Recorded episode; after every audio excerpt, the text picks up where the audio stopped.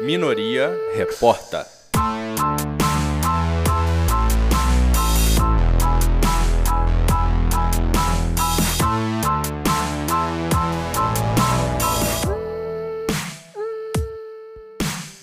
Então vamos lá para mais um Minoria Reporta, agora com equipe um pouco reduzida, só apenas eu, Rafael Barroso. E eu, Carla Dose.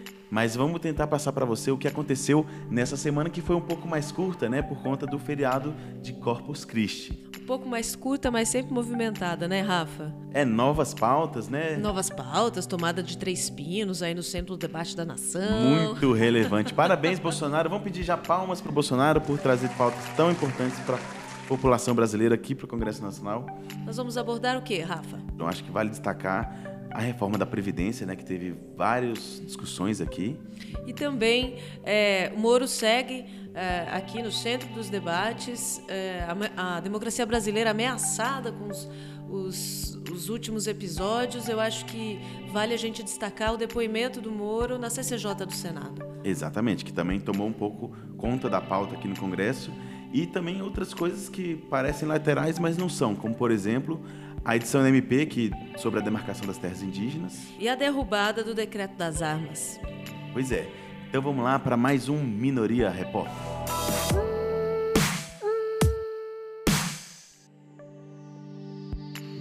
Então, o primeiro tema que a gente vai tratar é o tema da reforma da Previdência, que na comissão especial teve várias discussões. A gente vai trazer a deputada Alice Portugal, que é vice-líder aqui da minoria, para comentar um pouco como está essa reforma. Oi, você que está aí escutando o podcast da minoria, quero dizer que o debate está intenso, está pegando fogo, a reforma é cruel, é fiscalista, é regressiva em relação a direitos conquistados com muita luta, porque não foram direitos dados. Então é cruel com as mulheres, especialmente, é, aumenta a idade da mulher, da professora, privatiza a assistência à parturiente, a licença maternidade, a perícia médica. O texto realmente é cruel e precisa ser derrotado. Você pressione os deputados que foram votados em sua cidade, vá aos aeroportos com seu sindicato e pressione para que o Congresso Nacional derrote essa reforma da Previdência. Então, Rafa, de fato, foram muitas as emendas recebidas pela comissão. É, a leitura do relatório foi feita no dia 13. Essa semana, no dia 19, os debates seguiram. Mais de 20 deputados debateram o parecer. E aumentando para 71 os que já falaram, né, sobre, o, sobre os que já comentaram o relatório. Então, assim, é, na semana que vem, dia 25, a partir das 9 horas, os debates seguem. Ainda, te, ainda consta na lista 78 deputados para fazer o debate. É muita gente para falar, principalmente porque é um tema muito pesado, são várias questões. Nessa semana teve também uma organização muito importante em torno dos partidos de oposição que anunciaram como vão se portar daqui para frente, né? Os partidos se reuniram pela, na terça de manhã e soltaram uma nota conjunta. E a publicação do relatório, Rafa, deixa evidente que não há uma nova previdência. Vamos escutar aqui a análise que faz a líder da minoria, Jandira Fegali. Esse discurso da nova Previdência, que diz que a Previdência vai salvar o Brasil, não cola para nós e nem para a sociedade brasileira. Não há uma nova Previdência, na verdade, há uma destruição de direitos do povo pobre desse país. Na verdade, tanto a proposta original do governo como o relatório trazido pelo deputado Samuel Moreira na verdade, ela é uma economia feita sobre as costas do povo pobre deste país. Claro que depois de muita discussão, de muita luta que nós fizemos aqui, nós conseguimos tirar do relatório algo muito importante, que foi a tentativa de dar ao sistema financeiro a chamada capitalização, que era levar o cidadão diretamente para o banco retirando desse sistema de previdência o direito dele estar no sistema de previdência público. E agora o deputado Daniel Almeida, do PCdoB da Bahia. Então a batalha vai continuar. Nós vamos continuar mantendo uma posição de obstrução e discutindo com a sociedade no sentido de impedir que esse relatório seja aprovado. E eu acho que eles não têm voto hoje para aprovar o relatório. Uma coisa é a, o debate e a deliberação na comissão especial. Outra coisa é a votação em plenário. o deputado André Figueiredo, do PDT do Ceará, comenta um dos pontos que continuam prejudicando os trabalhadores que querem se aposentar. Nós temos deixado muito claro, primeiro, a desconstitucionalização da forma como está no relatório chega a ser pior do que no texto que veio do Poder Executivo, porque antes estava remetendo à lei complementar, ou seja, maioria absoluta da Câmara, 257 votos. Agora é lei ordinária, portanto, maioria simples. E o que é pior, lei ordinária significa que qualquer modificação futura na legislação previdenciária pode ser feita, inclusive, por medida provisória. Vamos escutar também o deputado Ivan Valente, que é do PSOL de São Paulo. O relatório Samuel Moreira continuou descarregando nas costas dos pobres, dos assalariados do regime geral da Previdência, e principalmente dos mais pobres, até dois, três salários mínimos, a carga de 700, 800 bilhões de reais dessa questão. Vamos escutar a fala aqui do deputado Tadeu, líder do PSB na Câmara. Mas ele mantém a estrutura medular da proposta do governo onde efetivamente as mudanças no regime geral praticamente não existiram. E se resistiram foram de forma superficial, que continua fazendo recair sobre os mais pobres, sobre os mais vulneráveis, exatamente o peso dessa reforma. Ora, se é mantida essa estrutura medular, evidentemente que o relatório do Samuel Moreira padece das mesmas inconsistências, dos mesmos vícios que nós apontamos. E o deputado José Guimarães, do PT do Ceará, vice-líder da minoria, é, pontua a unidade do campo de oposição é, na discussão e votação do relatório. Vamos escutar o que diz o vice-líder. Primeiro, a unidade desses partidos que vão votar unitariamente contra o relatório. Esse é, uma, é, um anúncio importante, porque foi feita muito, disse que me disse, principalmente depois daquela malfadada reunião que o relator fez com os partidos que nós chegamos naquela reunião. A oposição está unida e desde a decisão do PDT, passando por todos os nossos líderes das bancadas, nós fechamos questão. Nós vamos votar contra o relatório do deputado Samuel.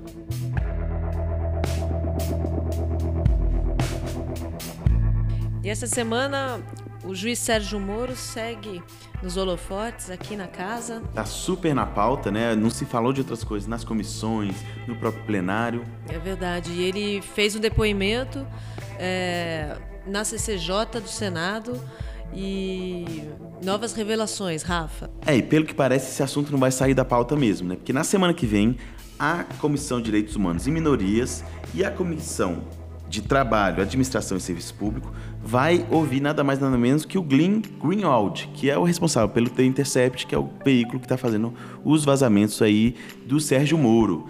Esse convite da CDH foi feito pelos deputados Camilo Capiberibe, Carlos Veras, Márcio Gerri e o vice-líder Túlio Gadelha, que vai comentar um pouco por que, que esse convite não é contra o combate à corrupção, mas sim para apurar os possíveis excessos e a parcialidade do juiz Sérgio Moro. Tivemos conquistas nessas operações e prisões muito importantes de verdadeiros bandidos do colarinho branco, como Eduardo Cunha, o Gedel Vieira Lima, o Palocci, mas é, ali está comprovado que existe por trás das operações interesse político.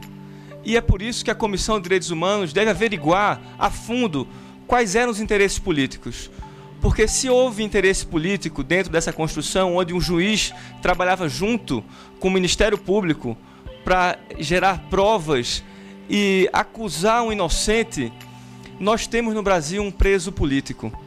Não pode ter interesse político nesse julgamento. Por isso, presidente, parabenizo essa comissão. A Comissão de Direitos Humanos e Minorias cumpriu seu dever hoje aprovando esse requerimento de convite ao jornalista Glyn. Pois é, Rafa. Esses parlamentares pontuam que a Declaração Universal dos Direitos Humanos e o Pacto Internacional sobre Direitos Civis e Políticos estabelecem a garantia de julgamento por tribunal competente e independente, né? a presunção de inocência, o princípio da legalidade, o devido processo legal com direitos humanos inerente à dignidade de todos de todas as pessoas. Quer dizer, é importante, a gente muito em breve vai ter que recorrer a fóruns internacionais, né? É, pelos é, parâmetros mínimos aí de julgamento e direito de defesa mesmo, né?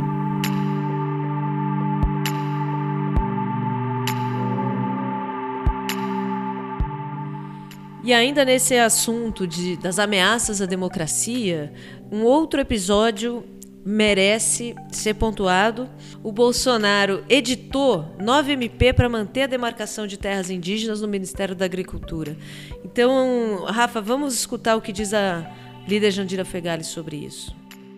Há uma necessidade que o Congresso devolva ao governo Bolsonaro a medida provisória que trata da demarcação de terras indígenas.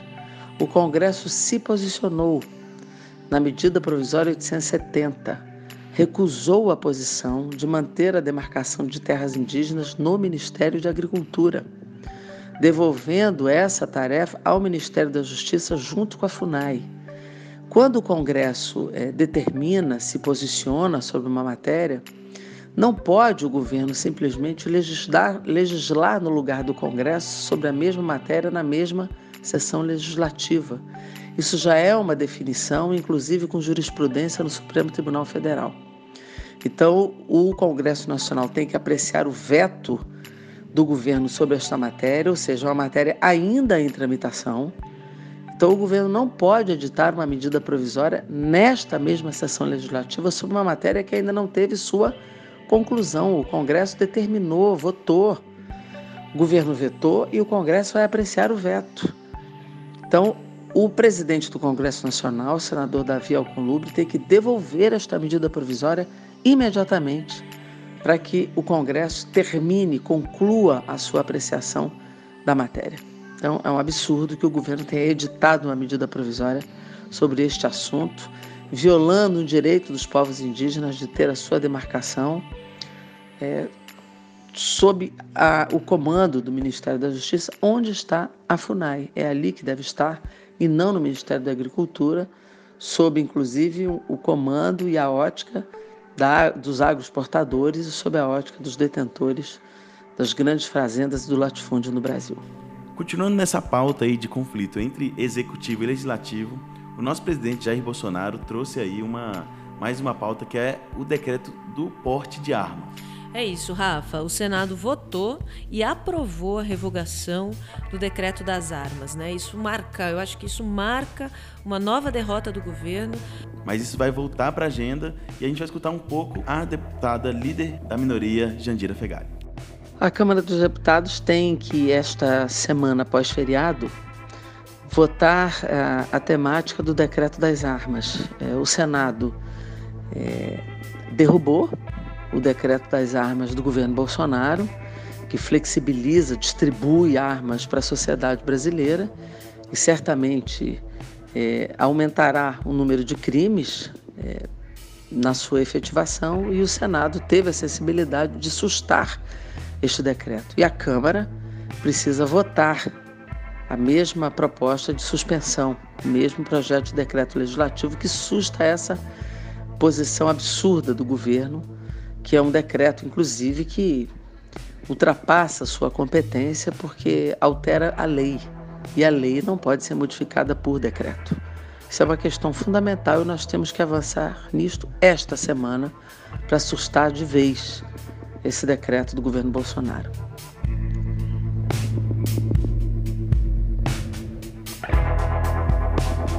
Então esse foi mais um Minoria Repórter. Não deixe de seguir, compartilhar nossos conteúdos, que a gente sempre está aqui tentando cobrir os bastidores, aí a rotina e os desafios aqui da oposição. Um abraço para você, ouvinte, e até a próxima semana. Valeu, galera. Até. Minoria Reporta.